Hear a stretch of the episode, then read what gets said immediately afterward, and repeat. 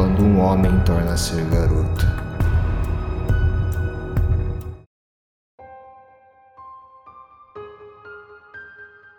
Dizem que no momento em que um homem carrega seu filho no colo pela primeira vez, cria-se um elo inexplicável entre os dois, fazendo com que o sujeito deixe definitivamente de ser um garoto.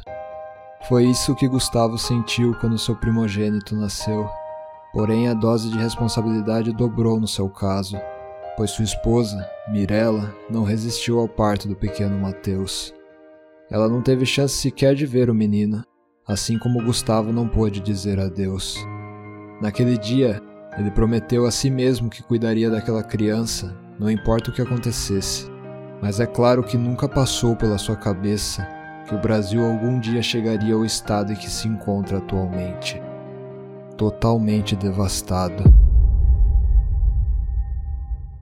Um ano após o nascimento de Mateus, o mundo estava eufórico com a suposta descoberta feita por pesquisadores da Universidade de São Paulo, uma vacina contra a AIDS. Como os testes em roedores haviam sido bem-sucedidos, não demorou muito para que fossem administradas as primeiras doses em humanos. No entanto, alguns dias após terem aplicado a vacina, algo deu errado. Todos que foram vacinados adoeceram e vieram a óbito, mas somente por algumas horas. Os mortos se reergueram durante as necrópsias. Voltaram como monstros incapazes de pronunciar palavras e sedentos por carne humana. Os reanimados, como começaram a ser chamados aqueles que transcendiam a morte, portavam um novo tipo de vírus, transmissível através do contato direto com os fluidos corporais do infectado, principalmente por meio de mordidas.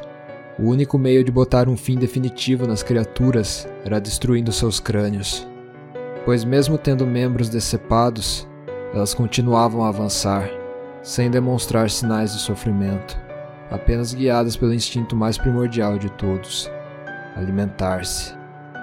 Poucos deram a devida atenção à seriedade da situação, o que facilitou a disseminação da praga na cidade de São Paulo. Em poucos dias, o caos tomou conta da população. As transmissões de alerta instruíam as pessoas a ficarem em suas casas.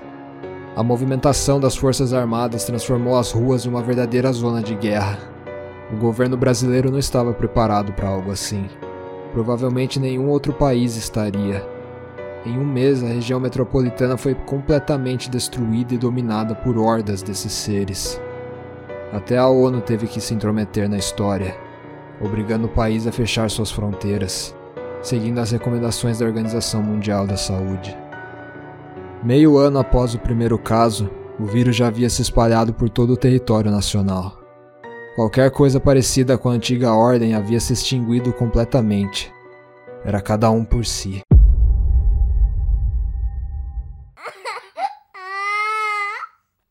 Shhh, por favor, filho, para de chorar.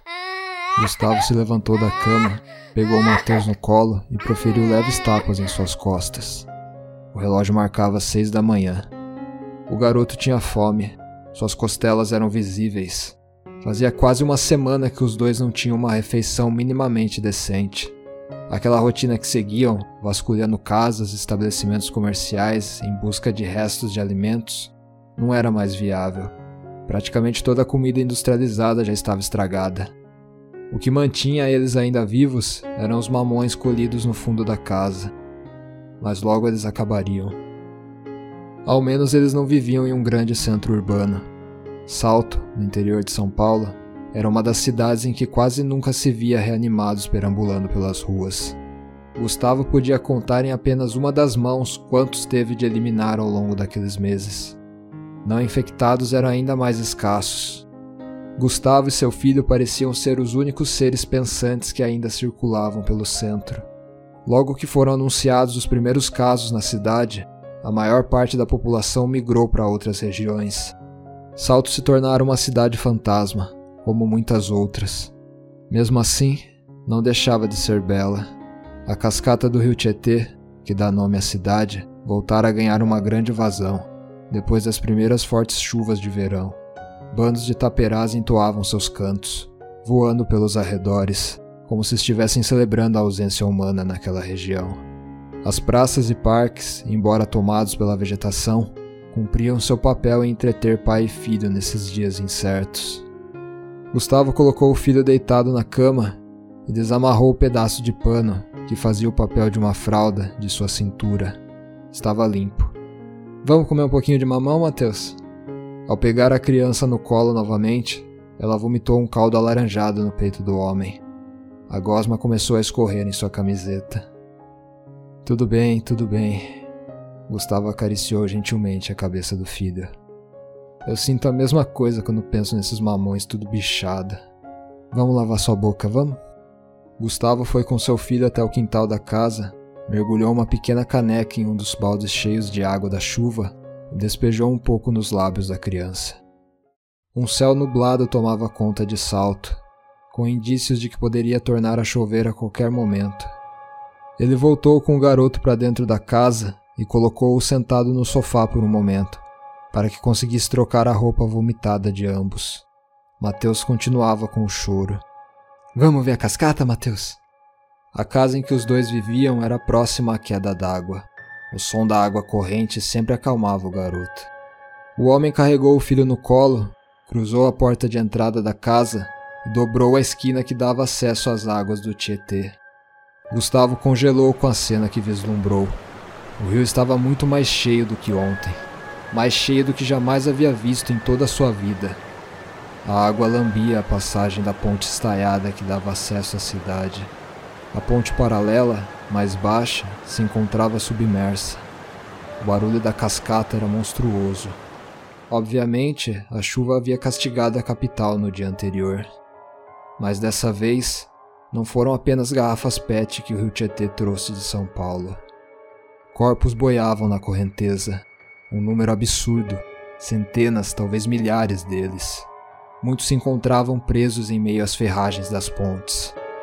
Ao estreitar a vista, Gustavo constatou que não eram apenas cadáveres, mas sim reanimados. Eles se contorciam e urravam enquanto subiam uns nos outros para saírem daquelas águas turbulentas. O pânico tomou conta de Gustavo. Ele começou a hiperventilar Calafrios percorriam seu corpo de cima a baixo e a frequência cardíaca disparou. O homem estava tão atônito que foi pego de surpresa quando sentiu uma mão agarrar sua perna. Gustavo caiu, mas manteve o filho seguro em seus braços. Mateus tornou a chorar. Um reanimado, ou melhor, a metade superior dele, batia os dentes podres contra o ar, tentando abocanhar o homem. A pele pálida da criatura estava toda enrugada e molhada. Um pedaço de seu intestino grosso despontava para fora do resto do corpo. Tufos longos e esparsos de cabelo brotavam de sua cabeça. Aquela coisa um dia fora uma mulher. Gustavo lutou para tentar se libertar das garras da monstruosidade, mas não obteve sucesso. Ele gritou quando sentiu os dentes dela penetrarem sua carne, na região da panturrilha. Ela saboreou com imenso prazer o pedaço que arrancara. Em todas as direções, outros iguais a ela se aproximavam com passos trôpegos e arrastados, atraídos pelos gritos de Gustavo. O homem proferiu uma sequência de chutes na cabeça da criatura, desfigurando-a ainda mais, até finalmente conseguir silenciá-la para sempre. A área mordida queimava de uma maneira insuportável, Gustavo se levantou e caminhou tortuosamente em direção à sua casa, as criaturas em seu encalço. Ele avistou uma barra de ferro atirada no chão, pegou-a e acertou um golpe em cheio na cabeça de um dos reanimados que estava à sua frente. Alguns respingos de sangue tingiram seu rosto. Gustavo sentiu uma mão puxar sua camisa por trás. Outra bordoada veio na sequência, derrubando mais um dos monstros. Por garantia, ele acertou mais meia dúzia de golpes na cabeça do reanimado. Um riso de desespero se projetou na face de Gustavo quando um velho ditado regional veio à sua mente por um segundo, após perder o fôlego ao destroçar o crânio da criatura. O rio traz a sujeira do paulistano para o saltense limpar. Nunca foi tão literal. Os berros do garoto trouxeram o homem de volta à realidade. A frente da casa deles estava completamente tomada pelos monstros, tornando o caminho inviável. Ele cambaleou até a rua perpendicular mais próxima, com o intuito de se afastar o máximo possível do rio Tietê. Mesmo mancando e com a perna sangrando, Gustavo foi eliminando todos os mortos-vivos que apareciam. Quando começou a subir a rua, ele sentiu uma pontada violenta na panturrilha, a ponto de fazê-lo cair de joelhos no chão e largar a barra de ferro. Até mesmo se serrassem a perna de Gustavo sem anestesia, não doeria tanto. Ele retomou a subida, se arrastando, com o filho ainda repousado em seu braço esquerdo. Shh, tá tudo bem, tá tudo bem, o papai vai te tirar dessa, carinha. Sussurrou Gustavo, tentando confortar Mateus. Oh, os bichões lá de baixo não vão pegar a gente. O papai é rápido, logo eles vão se cansar e desistir. Você vai ver. Você vai.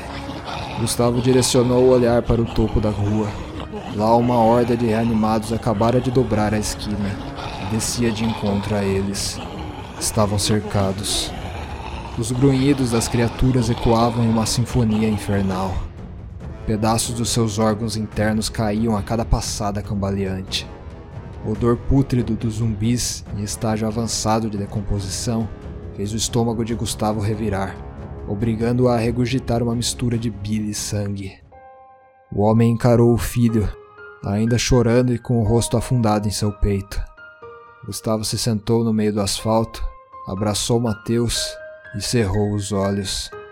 Ficaram assim por alguns instantes, alheios àquela situação caótica, presos em um pequeno mundo imaginário, onde Mirella era viva e aqueles monstros não passavam de ilusão, uma realidade em que pudessem ser uma família.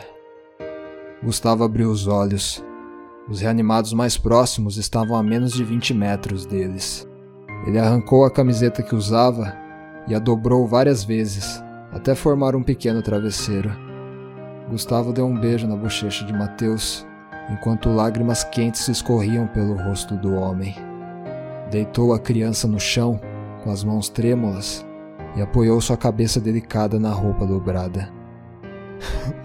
Perdão, Mirella, disse Gustavo, com a voz falha e soluçando, enquanto olhava para o céu. Eu não pude cumprir a promessa. Gustavo entrelaçou as mãos na garganta de Mateus e começou a pressioná-la. Tá, tá, tá, tudo bem, Mateus. Ele murmurou enquanto acrescentava mais força no aperto e o filho se debatia. Você vai conhecer a mamãe. É, é, ela é linda.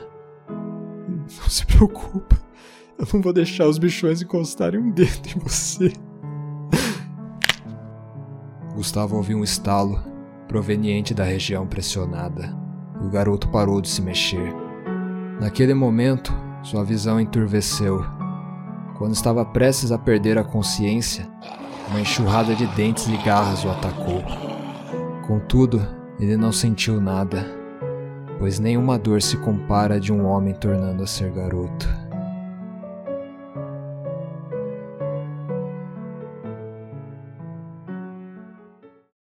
Se você chegou até aqui, agradeço de verdade. Só queria deixar um recado. Esse conto faz parte do volume 2 da duologia Condenados Histórias de Zumbis, da Cartola Editora, focada em autores nacionais. Na descrição do vídeo há um link para a livraria virtual da editora. Lá você poderá adquirir essa e outras obras incríveis. Apoie a literatura brasileira. Dito isso, fui.